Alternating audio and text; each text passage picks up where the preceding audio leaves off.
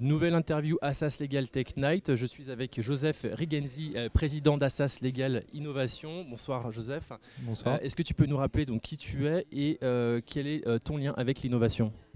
Donc, je m'appelle Joseph Rigenzi de Villers. Euh, je suis étudiant en Master 2 à l'Université Paris 2 Panthéon-Assas. euh, au... C'est un live. Pardon. D'accord. Donc au Master 2 euh, Paris 2 Panthéon-Assas, euh, au magistère juriste d'affaires.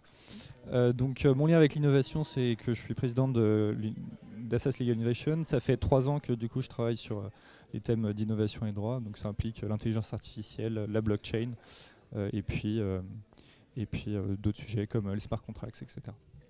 Est-ce que tu pourrais nous dire en quoi était-ce important d'être là ce soir? Euh, C'était important d'être là ce soir donc pour représenter d'abord mon association et puis ensuite euh, pour euh, accomplir l'objet de mon association qui est de promouvoir l'innovation au sein de la faculté.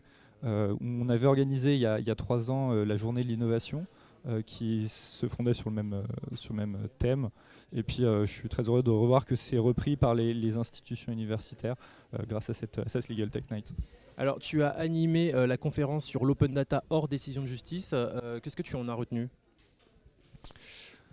Euh, déjà une très belle conférence avec euh, des, intervenants exceptionnels et puis ce que j'en retiens c'est euh, l'opportunité que représente donc l'open data des, données juridiques en dehors des décisions de justice. C'est un sujet qui n'est pas encore traité donc dans la littérature, qui n'est pas encore traité dans la doctrine et non plus par les professionnels.